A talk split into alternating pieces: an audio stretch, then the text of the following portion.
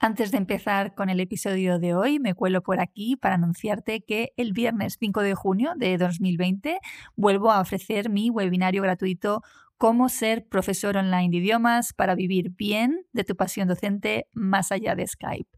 Si te lo perdiste las veces anteriores o quieres volver a asistir, aquí tienes una nueva oportunidad. Y si ya lo viste y eres de los que apreció lo que compartí, te agradeceré de corazón que me ayudes a llegar a más profes de idiomas compartiéndolo en tus redes. En este webinario, ¿qué te voy a contar? Pues bueno, por qué y cómo hice yo la transición de profe offline a tener mi propio negocio de idiomas online. Cómo superar la ecuación del precio hora cuando eres profe de idiomas. Herramientas que uso en mi día a día para crear mis cursos y tipología de cursos que puedes llegar a ofrecer. Esto entre otras cosas. Hace muy poquito una de mis amigas profes de idiomas me decía, desde la pandemia tengo 20 horas de clase online a la semana y me paso buena parte preparando el material. Yo, déjame decirte que no paso de cuatro horas semanales de clase en directo ahora mismo y sin embargo cada año cuento con cientos de alumnos dentro y fuera de España. Pienso que la situación actual aún no ha cambiado completamente algo fundamental y es que hay mucha resistencia a convertirse en jefa o jefe de uno mismo, aprovechando lo que el mundo online pone a nuestra disposición. Así que vuelvo a la carga con mi webinario gratuito que voy a impartir, como te decía, el viernes 5 de junio a las 4 de la tarde, hora de Madrid en directo y que, bueno, vamos a grabar como siempre para enviarlos a quienes no les cuadre el día y la hora que hemos escogido para el directo. ¿Te pica la curiosidad? Bueno, pues te espero en educaciondigital.es. Un saludo. Has llegado por causalidad a Hoy es un buen día, un podcast dirigido a profes de idiomas que buscan crecer personal y profesionalmente gracias a lo online. Aquí, Lola Gamboa compartirá tips, estrategias e inspiración para que logres crear un trabajo a tu medida que te permita vivir bien de tu pasión docente, desde cualquier lugar y sin intermediarios.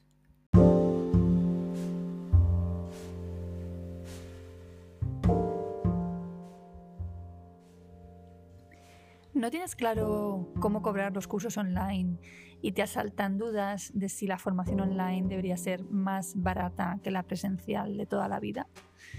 ¿Te gustaría saber qué factores tener en cuenta para poder fijar unos precios para tus cursos que resulten justos y razonables para todos, es decir, tanto para ti como para tus posibles alumnos? Bien, pues hoy es un buen día para hablar de cómo decidir qué precio ponerle a tus cursos online. Soy Lola Gamboa y te doy la bienvenida a Hoy es un buen día, un podcast dirigido a profes de idiomas que buscan crecer personal y profesionalmente desde la simplicidad y con conciencia. Pues sí, hoy vamos a hablar de Show Me the Money, del dinero, de los precios. Este es un tema crucial, un temazo diría yo, porque la verdad es que ponerle tú misma o tú mismo precio a tu curso, a tu taller o a tu programa online es todo un ejercicio personal, pues en definitiva estás decidiendo el valor de tu trabajo y esto francamente no es fácil. Como no lo es hablar bien de una misma o de uno mismo, algo que siempre va acompañado de, bueno, está mal que yo lo diga, pero bueno, además siempre están esas dudas de si tus alumnos van a estar dispuestos a pagarte lo que tú pides, ¿no? Ese miedo a estarte pasando, a que te juzguen y a no lograr suficientes alumnos a pesar de todo el esfuerzo que has eh, hecho creando un curso concreto. Eh, hace poco me ocurrió a mí que una persona que asistió a mi webinario gratuito eh, de, profes eh, para ser profesor online, cuando anuncié por correo el, programa el precio de mi programa, perdón, el, el, programa mío de mentoring para profesores online de idiomas que cuesta 1.497 masiva, me respondió y me dijo, ¿en serio? ¡Wow! ¿Vale? Así fue. ¿En serio? ¡Wow! Y acto seguido se dio de baja de la lista, ¿no? Así que asumo que el wow no era precisamente positivo. Entiendo de alguna manera eh, y espero la sorpresa, ¿no? Por ese precio, porque cuando nunca antes has hecho un programa de mentoring, desconoces de qué estamos hablando, cuánto cuesta, en qué consiste, qué valor te va a aportar y si es algo serio o no. Desconoces que se trata realmente de una inversión y no de un gasto y que su, objetivo, el objetivo de un mentoring es impulsarte de una manera que eh, uno solo o sola probablemente no lograría en tan poco tiempo. Yo misma, eh, siempre lo cuento, tuve serias dificultades para ponerle precio a mi programa y en las primeras entrevistas, pues mira, casi pedía disculpas a, los, a las personas que solicitaron ser parte de, Melón, eh, a los candidatos, ¿no? Por, por cobrarles esa cantidad. Ya después de la cuarta entrevista me di cuenta de que esto no podía ser, de que yo misma tenía que estar convencida de mi precio o cambiarlo si, si no lo estaba. El caso es que yo estaba convencida del valor que, que iba a aportar y era consciente del trabajo que a mí me iba a suponer, pero tenía prejuicios contra el dinero y desde luego temor a ser juzgada. Y así que para alcanzar, en este caso, mi paz mental, lo que hice fue aterrizarlo. ¿no? Eh, lo que hice fue aterrizarlo trazando un paralelismo entre eh, mi programa de mentoring y lo que ganaría un profe de idiomas con tres clases particulares a la semana de unas 20 euros hora, ¿vale? Durante nueve meses.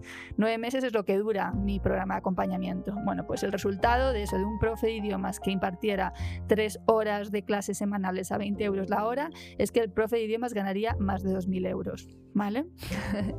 me dije a mí misma, además, que, bueno, yo no voy a enseñar español, ni inglés, ni alemán, ni ningún otro idioma, sino que voy a acompañar a los participantes eh, para ayudarles a, crear un negocio online, tal y como yo misma lo he hecho, aportándoles eh, para ello mis 21 años de experiencia y de formación. O sea, lo que yo pretendo es ayudarles a, em, bueno, intentar crear un medio de vida. Es un programa con un potencial retorno de la inversión mucho más elevado que unas clases de idiomas como las mías de inglés. Y esto del ROI, ¿no? del Return on Investment, del retorno de la inversión, es precisamente uno de los elementos a tener en cuenta a la hora de, de decidir, de que tú decidas el importe de la matrícula de tu curso, de tu taller o de tu programa online.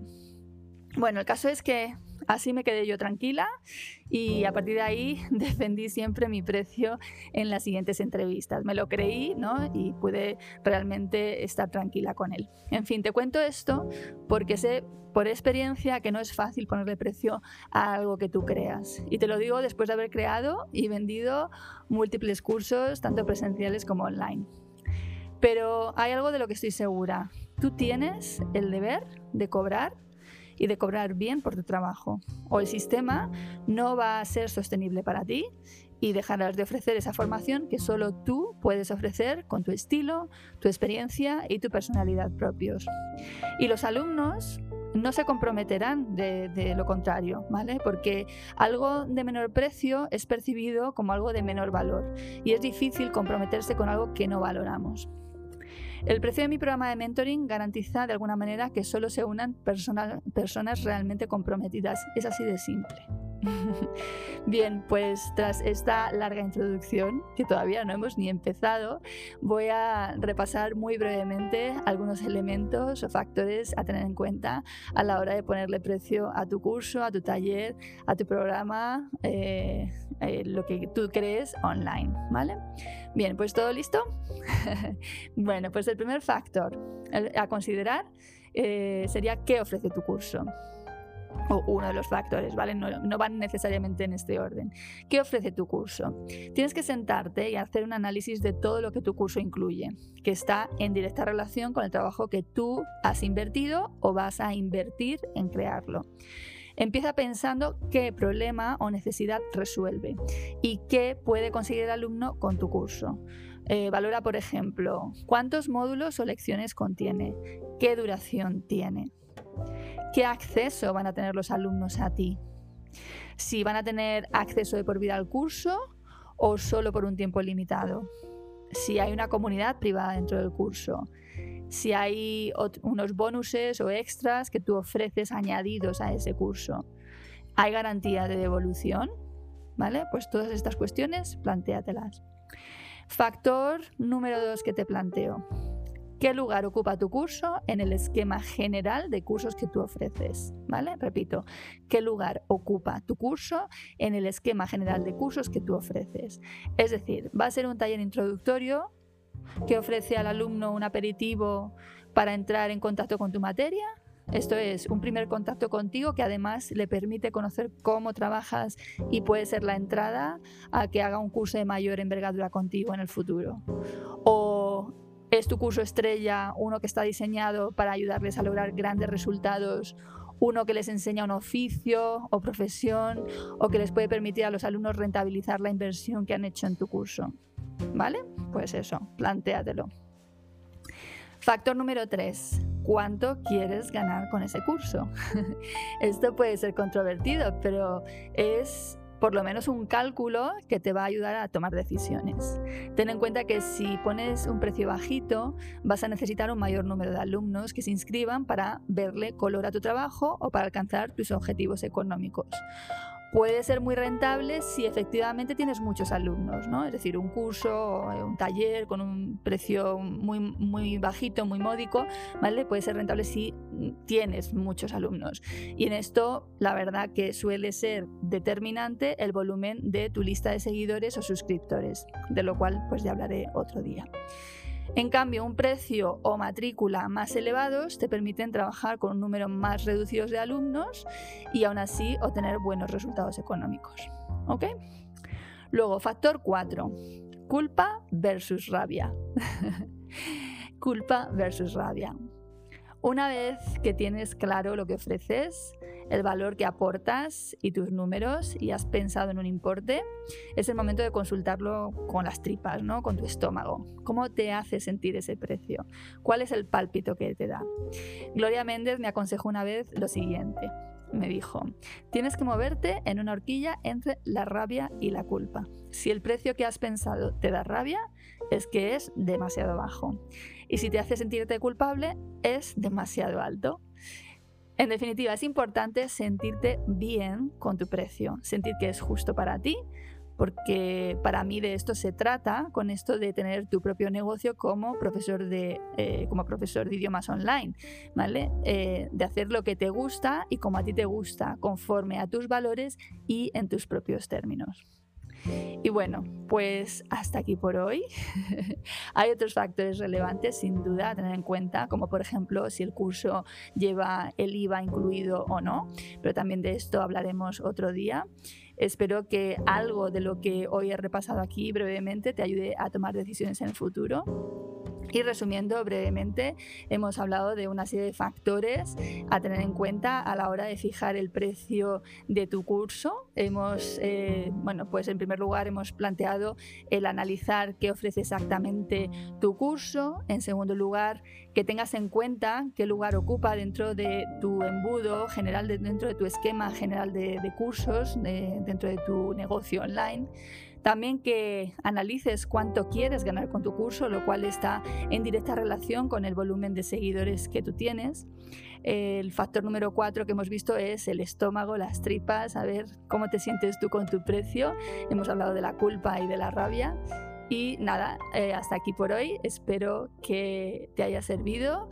Como siempre, me encantará conocer tu opinión o saber cómo haces tú para fijar tus tarifas o los precios o la matrícula de, de, tus clases o tus cursos online de idiomas. Puedes dejar un comentario en el blog, ya que encontrarás este mismo contenido en educaciondigital.es o bien escribirme a info.educaciondigital.es. Y nada, me despido por hoy de ti, deseando que sigas cuidándote y que por supuesto tengas un gran, gran día.